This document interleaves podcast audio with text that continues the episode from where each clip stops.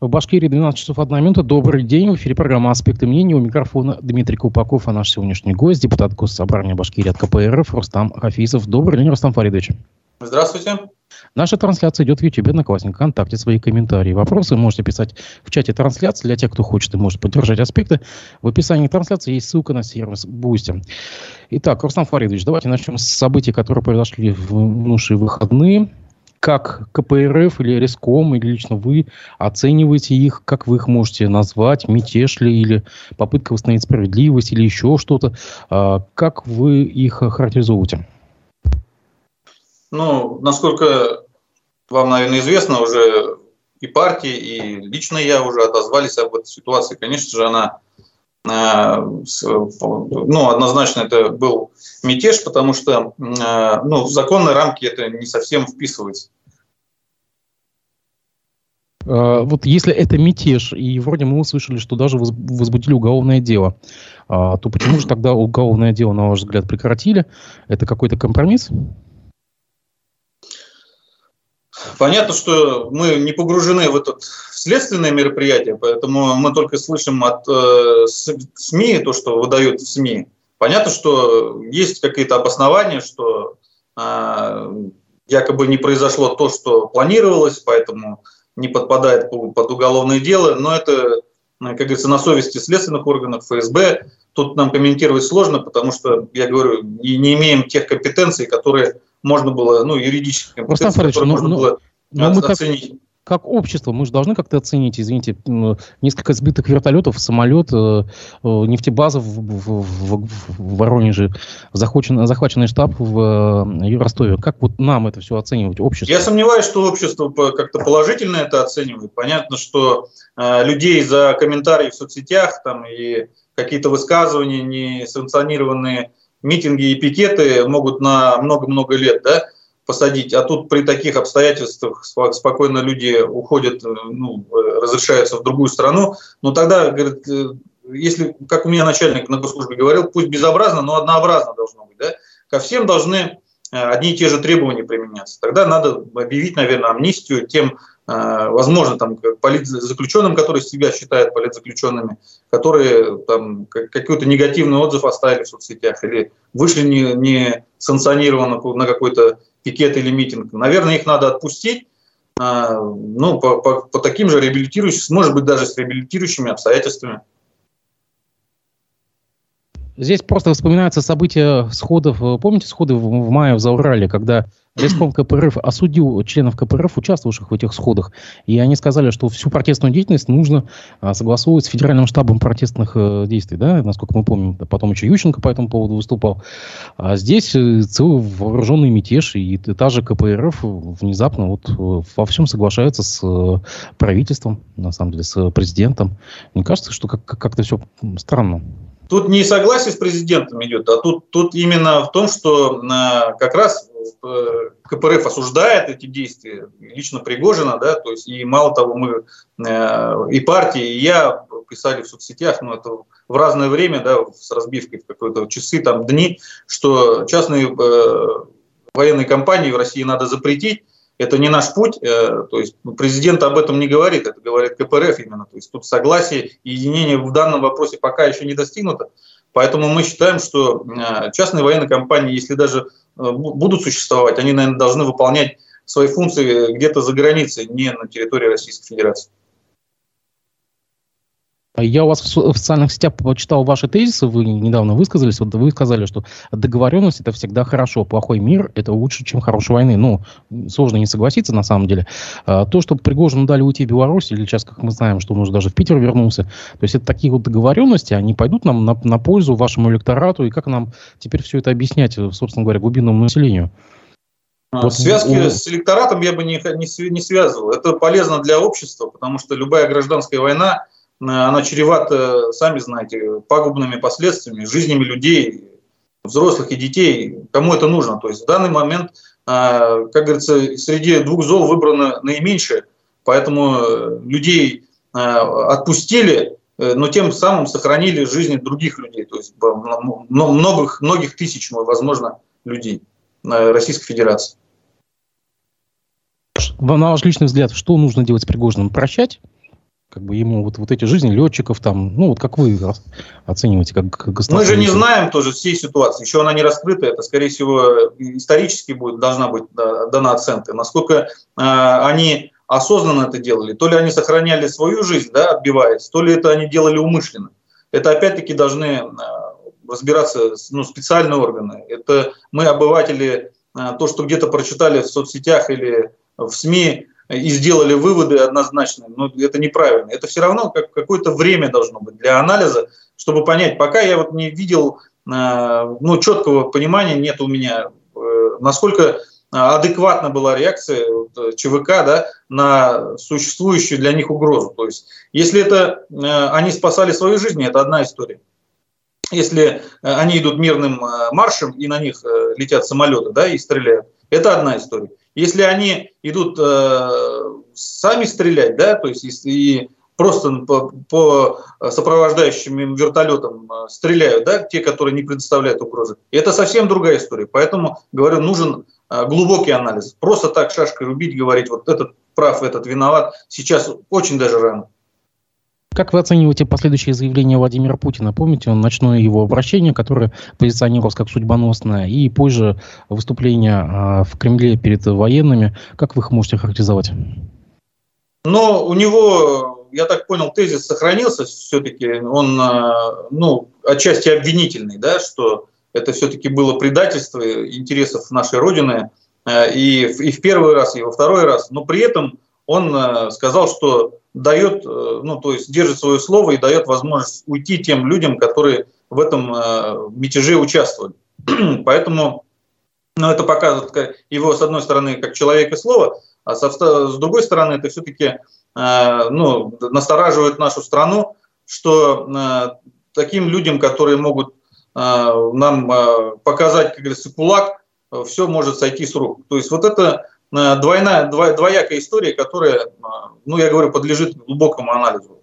Поэтому мы еще, вот э, это еще прошло несколько дней, а сейчас на эмоциях можно наговорить столько, что ну, сами можем еще пострадать от этих мероприятий, потому что законодательство у нас очень жесткое, кому-то, говорится, все, кому-то ничего, может прилететь за, даже за неправильную какую-то мысль, неправильно сказанное слово. Поэтому надо все-таки начать, наверное, э, с ослабления вот этих э, узды, как бы, на которые накинули на, и на оппозицию, и на людей, которые вольно думали, да, то есть не соглашались да, порой с правительством и с некоторыми законодательными актами. Поэтому надо сейчас я думаю, выдохнуть и ослабить, э, дать людям возможность э, выходить и мирно высказывать свое мнение. Потому что, сами знаете, вот чайник, который закрыт со всех сторон, он так закипит и может бомбануть. А зачем это нужно? То есть не дают людям выпустить пар,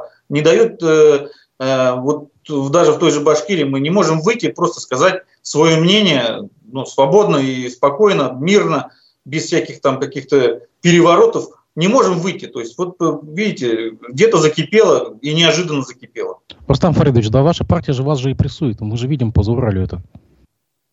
Ваша же партия вас и осудит первым, если вы выйдете э, к своим избирателям на площадь там еще куда-то. Мы же видели буквально это на сходах. Ну хорошо, а, просто последний вопрос по этой теме. Окинув взгляд назад в прошлое, а, нашей страны или, может, зарубежья, а, какие аналоги вы можете привести? Вот многие говорят, что Корниловский мятеж там, или Пугачевщина. Вот с чем можно сравнить произошедшие выходные? Ну, это уже, да, все это написали СМИ. Я, конечно, глубоко анализ не проводил, потому что, ну, такое ну, мы живем в одно время, в то время мы не проживали, мы только можем читать э, из каких-то исторических источников. Э, для нас это в, конкретном в нашем времени, в новейшей истории, это, конечно, уму непостижимо было, когда просто все это на ровном месте произошло, и от тех э, друзей, как бы, от, как правильно сказала, нож в спину, когда вроде бы те люди, которые должны защищать, идут на тебя, но это пока вот, я говорю, очень сложно анализировать, и, и для меня вообще непонятно, то есть как это к этому пришло. То есть тут надо понимать, и э, Пригожин, если это его действительно были слова, позже сказал, что это все-таки э, основной момент был э, то, что с 1 июля их организации должны были закрыть, и даже не то, что его бомбили, да, там в спину якобы, да, а именно закрытие МВД. И он показать, и он э, хотел якобы показать силу и возможности э, своей организации, и что эта организация могла бы дойти до Киева там чуть ли не за один день, э, так же, как дошла почти до Москвы. Поэтому то это демонстрация силы. То есть, э, и в данный момент эту силу фактически уважают. Но в, России, в России получилось так, что силу уважают.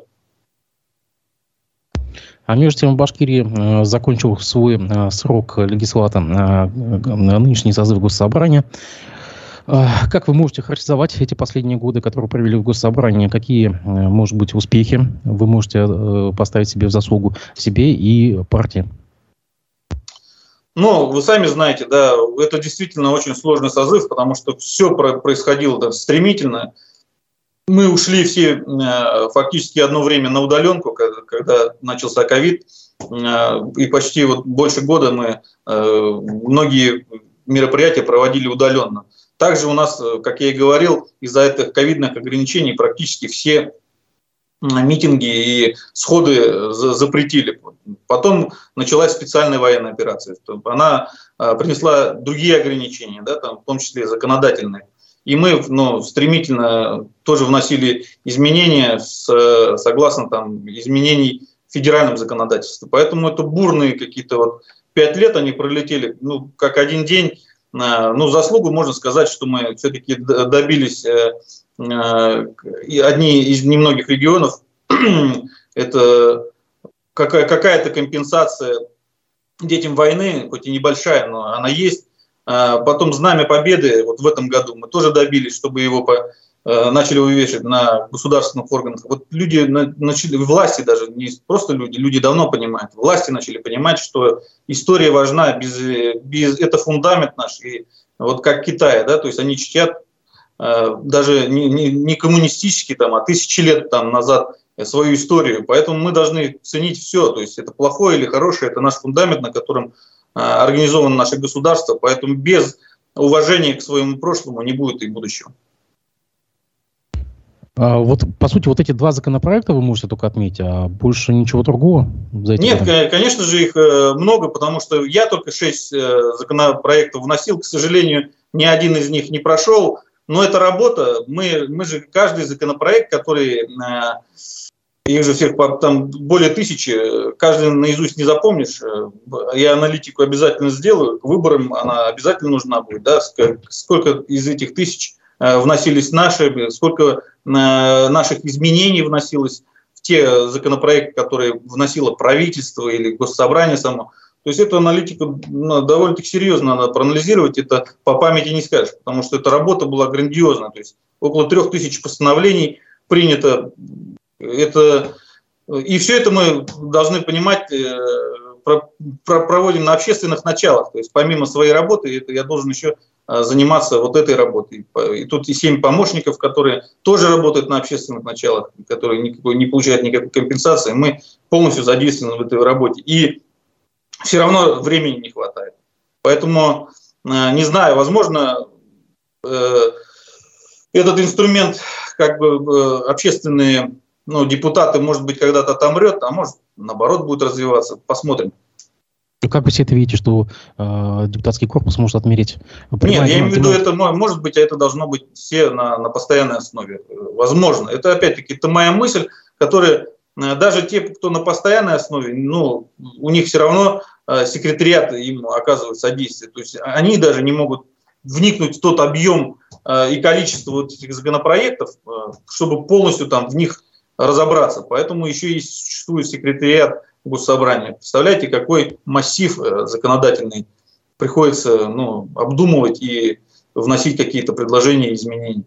То есть непрофессиональным депутатам сложнее, чем, допустим, депутатам на постоянной основе? Ну, конечно же, мне вот э, сложно оторваться, допустим, от э, текущей деятельности, которой я занимаюсь, резко погрузиться в тот законопроект, который обдумывался, возможно, месяцами и годами кем-то другим, а мне нужно это сделать там за какой-то там небольшой период времени, который вот у нас есть там э, от э, э, комитета до госсобрания. То есть вот еще на фракции мы должны успеть его обсудить. И все это в какие-то сжатые сроки, там час времени там у нас комитет, условно говоря, и час по времени заседания фракции. Вот за это, все это время мы должны успеть обсудить там, порой по 50-60 законопроектов, которые выносятся на заседание Госсобрания. Вы считаете, что весь депутатский корпус должен быть на постоянной основе и получать зарплату вот там? Возможно, да. Возможно, сделать его надо меньшим количеством, допустим, сейчас 110. Если половину оставили 55, возможно, бы хватило. То есть и каких-то помощников, один-два, если на постоянной основе тоже были, тоже бы, наверное, это бы как-то облегчило а, работу госсобрания. Но это, опять-таки, это мое субъективное мнение. Кто-то может с этим не согласиться. А, ряд политологов, кстати, здесь высказали, что нынешний созыв, он уже формировался еще при Хамитове, и поэтому а, господину Хабиру не очень удобно было с ним работать, и якобы вот поэтому не очень-то он обращал внимание на жизнь Курултая. И как бы, как вы считаете, следующий э, созыв полностью будет э, подчинен воле и интересам э, главы администрации, главы, точнее, главы э, республики? Ну, мы же видим, то есть э, Хамидов э, рассчитывал дальше работать. Это все произошло э, неожиданно даже для нас. Э, никто не анонсировал замену главы республики, поэтому мы не знаем, что будет завтра. Тоже Хабиров э, может оказаться и в такой же аналогичной ситуации, когда он подберет какие-то штаты а, и уйдет на повышение или куда-то еще, то есть о которых постоянно говорится, да, что его могут забрать там на какое-то другое поле деятельности.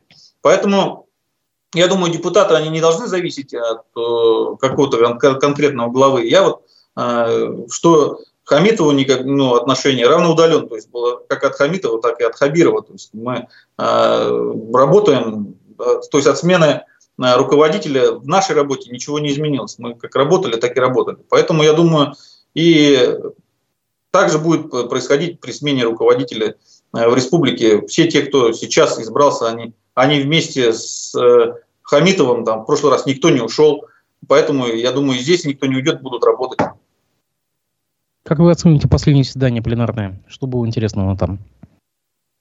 Ну, оно ничем выдающимся особо не отличилось. То есть мы э, этот, э, обсудили, очень много обсуждалось вопросов тоже в этот день, тут более 60, если я не ошибаюсь. Поэтому мы довольно-таки рутиной, то есть были перегружены в этот день. Да, успел Константин Борисович э, ну, поздравить, там, высказать какие-то слова, отчетные какие-то слова сказать, да, сколько э, проведено мероприятий. У нас было 55 заседаний. Это было 55-е, насколько я помню. И вот, вот этот массив, который мы там участвовали в принятии, он сказал, что надо каждому проанализировать, и кто остается, там могут использовать в выборах, а кто э, оста... ну, уходит, то есть для своей истории, для своей памяти, даже для своих детей и внуков, ну, тоже надо понимать, где ты был, чем занимался, чтобы было о чем поговорить и рассказать. А что за диспут вот, произошел у вас э, по теме, насколько же мы отстали от Татарии? Ну, и там все предельно вроде было понятно. То есть э, я задал вопрос э, такой из разряда, да, я, э, мне сказали, а я уточнил, да, мне сказали, что, э, ну, такой в шутливой довольно-таки форме, ну, знакомый из Татарии, который из торгово-промышленной палаты Татарии, задал вопрос, что, даже не задал вопрос, а просто похвастался, что Татария впереди планеты всей, а мы там отстаем, да, серьезно отстаем я ну, решил перепроверить. То есть в открытых источниках я не нашел э, той информации, вот, которая подтверждает или опровергает да, вот этот его тезис. А потом мне все-таки прислал этот вице-премьер, да, что мы там на четвертом, Татария на втором. То есть не такой грандиозный отрыв, как э, мне говорили. Поэтому, ну, наверное, есть куда стремиться. Мы с татарами, с братьями-татарами всегда соревновались, и это хорошее соревнование, оно, оно не какое-то воинственное, мы, э, ну, это как вот обычное спортивное состязание и так далее. То есть э, иногда мы выходим вперед, иногда они. Поэтому это нормально. Я думаю, подтянемся. Надеюсь, я все мы подтянемся. На 2 июля запланирована конференция Рескома КПРФ. Там будет, видимо, обсуждаться, кого будут выдвигать э, на предстоящие выборы. Э, как вы оцениваете тройку, на ваш взгляд? Кто войдет в тройку, э, выдвигающийся на выборы? Ну, мы по тройке уже вроде с вами разговаривали, мое мнение, это мое мнение, то есть мое мнение, что это должны быть лидеры мнения, да, то есть в республике, как будет риском выдвигать, они, они считают, что, допустим, какая-то партийные лидеры должны выступать. Это, это такой где-то спорный, где-то такой вопрос, который требует обсуждения. Поэтому эта конференция создается. То есть, там не а, один человек принимает решение, кому идти, а вот целая вот вся республика, делегаты со всей республики приедут и выскажут свое мнение. Понятно, что э, сначала э, идут рекомендации от бюро Рискома, э, они, они будут предложены, озвучены на, на обозрение да, вот этих всех делегатов. А делегаты могут высказать свое мнение, обсудить и потом либо вот это принять эту тройку, которая будет предложена Э, рискомом, бюро рискома, либо э, предложить другие альтернативные варианты э, и в бюллетень включат еще дополнительный вариант. Потом все равно это будет тайное голосование, и после тайного голосования уже будет понятно, кто эту тройку возглавит. Понятно, что это однозначно всегда, то есть Центральный комитет, я уже писал, пять кандидатур рассматривал, и вот из этих пяти кандидатур а, проверенных уже Центральным комитетом, будут три предлагаться Бюро Рискома. Я, кстати, сейчас смотрю, у вас на странице ВКонтакте э, ваш личный опрос. Вы спросили публику, кто должен вести КПРФ к победе на выборах э, в 2023 году. Здесь несколько фамилий. Кутугужин, Старов, Галин, Шайнуров и Лия Хафизова. И вот Лия Хафизова и Кутугужин набирают поровну, в принципе, голосов. Интересно так. Вот. Ну, а... Люди голосуют, э, опять-таки я говорю, тут будут уже, это просто а, ну, мнение э, жителей республики, да, а тут будут уже голосовать непосредственно члены партии, делегаты, которые со всех районов Башкирии приедут, и у них может с мнением ну, простого обывателя не совпадать. То есть вот эти пять человек, которые там, а, это те пять человек, которые Центральный комитет Э, кадровая комиссия Центрального комитета рассматривала. То есть, э, и вот эти, из них предложат три, как я уже сказал. И из этих трех уже делегаты, э, ну, либо вы поддержат их, либо предложат других, другие кандидатуры. Это, собственно, к чему я, потому что даже у вас в комментариях вот есть так, такое мнение бытует, что скамейка запасных только короткая. Люди-то все те же. Фамилий новых нет. Но э, кто там все, все те же? То есть э, понятно, что Старов и Галин, да, они уже, ну, там не первый созыв. Кутлугожин у нас, э, ну, можно сказать, он по, по, полноценно отработал только один созыв. Он э, предыдущий э, этот, застал только конец там. Э, Лия Авхатовна, она тоже только один созыв отработала. Поэтому это, ну, трое из пяти, как говорится, они... Не, ну а в публичной-то плоскости они не первый год уже. Все. Что? В публичной плоскости-то они уже в политике они не первый год, на самом деле. Ну, публичной плоскости, да. Ну, я говорю, мы, есть, есть другие люди, но, значит, как-то есть же внутрипартийная еще определенная, да, э, борьба, которые, значит, они не могут еще осилить, еще не готовы э, выйти на, на тот уровень, на который может им доверить республиканское отделение. Поэтому это не, не все а, так, как мы вот э, видим а, ну, в каком-то пространстве. Это есть внутрипартийная работа, есть внешняя, как говорится, работа, есть работа с населением. Все это в совокупности должно оцениваться. Я говорю, опять-таки, я могу а, видеть, и вот жители, да, там, они видят вот так вот, как они там голосуют. Другие, то есть внутри партии, это видится по-другому. То есть э, им кажется, что человек, который работает в партии, он может быть недостаточно э, работает на партию. Да? То есть вся, всякое может быть. Поэтому оценка идет всесторонняя. Мы просто уже в конце мая с вами, по-моему, обсуждали то, что вот э, единоросса там Монсона к себе э, в качестве ОМА завлекли, да. Э, федеральная КПРФ, ну, вот видите, Леонида Зюганова на обновление к себе э, сейчас индоктринирует. А вот у вас, в принципе, в, в Рескоме, ну, действительно, фамилии нету, ну, в первых позициях. Вот почему я, так? я же еще раз говорю, я с вами согласен, что надо обновлять, особенно тройку, потому что она будет вести она будет подтягивать э, голоса со всей республики. То есть это лидеры мнений должны быть. Но это мое мнение. Как э, на конференции будет решаться. То есть там же десятки, сотни человек, у каждого свое мнение, да, выработано. Оно территориально, то есть выработано. Допустим, там с Абзелиловской, оно может с Уфимским не совпадать. И будет э, высказываться, будут споры, может жаркие споры, может быть их вообще не будет, будет э, все ну, единогласно. Бывает и такое. Бывали, бывали споры. Вот 2013 год я сам присутствовал. Один человек, э, который был согласован уже с, вроде всеми ну, вышестоящими органами, я уже не помню его фамилию, 2013 год, когда я первый раз э, пробовал свои силы в госсобрании, э, там э, в тройке был человек, которого конференция, ну как в кавычках, снесла, да, просто сказали, мы за него голосовать не будем по таким-то, таким-то причинам, которые нам кажется, что он э, больше минусов для нашей партии принесет, э, чем, для, э, чем плюсов, да, и утянет наши голоса вниз. Было какое-то обоснование, книга какая-то, которая была им написана, в которой были некоторые негативные штрихи, которые могли повредить нашей партии. И вот в этот день, прямо в последний день, когда решалась судьба партийного списка, его прямо убрали. И такое может быть. Поэтому сейчас говорить, что все уже решено, э, это неправильно. А здесь нас в чате спрашивают пользователь Михаил Кадяков, почему ваш округ номер 4 называется Черниковским, если э, основа это Жакша и историческая территория к городу Черниковску не имеет отношения?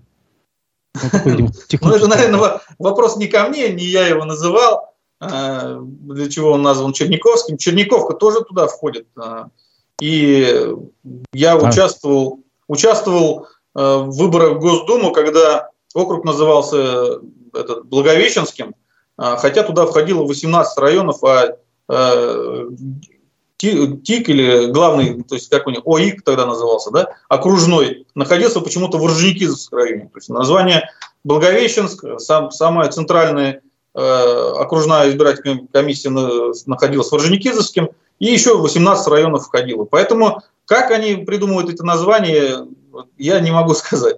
И, наверное, она, ну да, отчасти обманывает избирателя, да, но навряд ли человек, который сидит Э, в каком-то там в Шакшее, ну, проживает, имеется в виду, и, или в Максимовке, который тоже входит в мой округ, сидит и думает, э, как же называется тот округ, в котором я иду голосовать. Он идет за, голосовать либо за партию, либо за кандидата. То есть у нас же такая схема, что выбирается и партийный список, то есть 50 на 50 э, мажоритарная, да, если, насколько я помню, называется схема голосования. Поэтому выбирается и партия, два бюллетеня, и выбирается э, кандидат, одномандатник. Поэтому от названия, я думаю, существенно ничего не изменится. В этом Черниковском избирательном округе еще сейчас добавили еще Кировский район.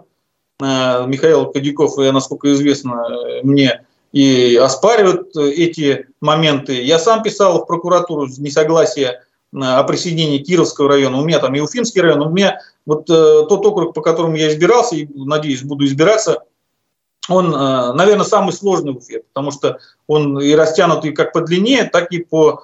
Туда входят три тика.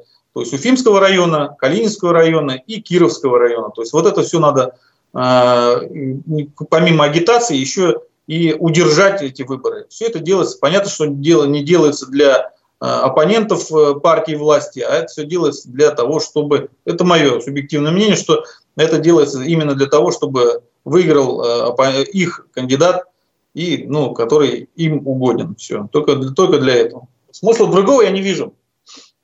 Прям какая-то конспирология даже, ну, ничего себе. Ну, а что вы хотели? Вы думаете, как Ради Хабиров говорил же, власть, она захватывается, да, я насколько помню, да, и, не, и просто так не отдается.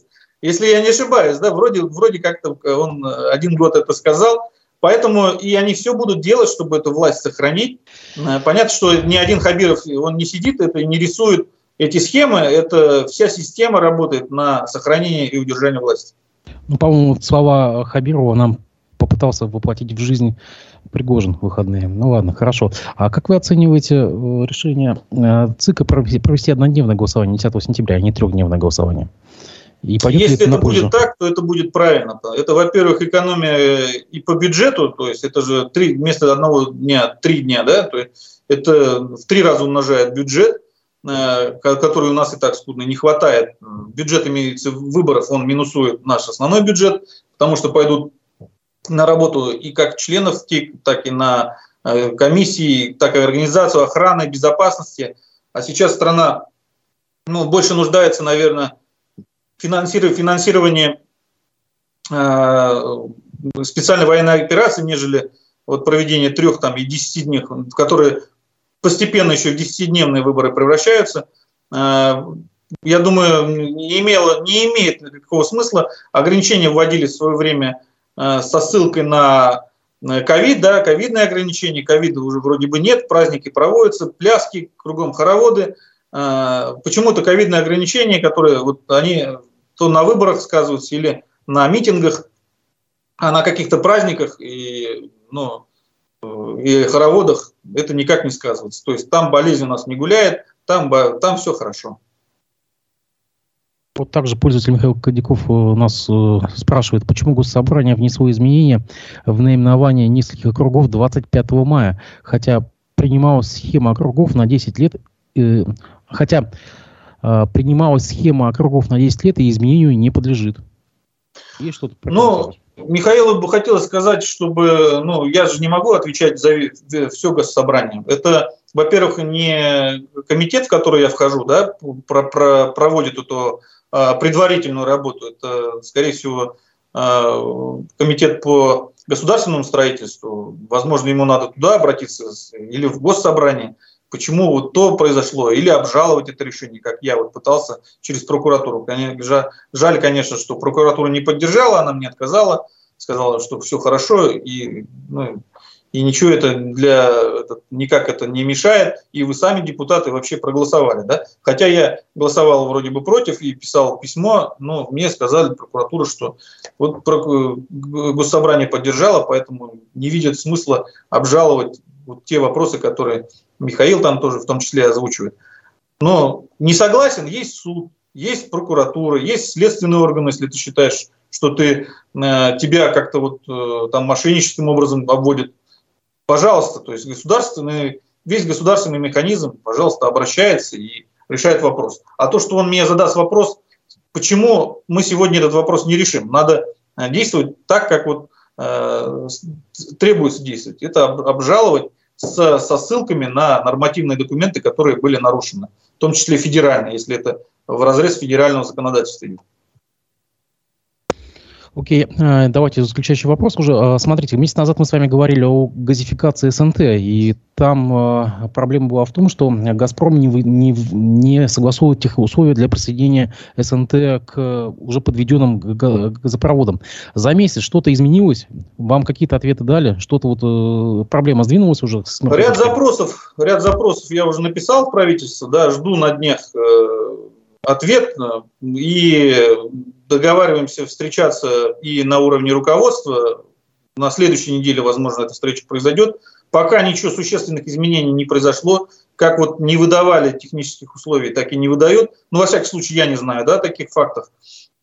Там, где э, ко мне обращаются, там вот пока, пока только одни жалобы, что вот они э, не могут получить тех условий, вот их соседям дали, ну, в том году, да, при тех же самых э, документах, такой же пакет документов – Э, им выдали, а вот новым заявителям не выдают, хотя газопровод э, лежит около их СНТ, то есть э, Газпром вложил там сотни миллионов, подвел до СНТ. Ну, как вот в мультике про Печкина, мы тебе, вот у вас документов нету, мы вам не, да, не дадим подключиться, пока у вас документов не будет. Да?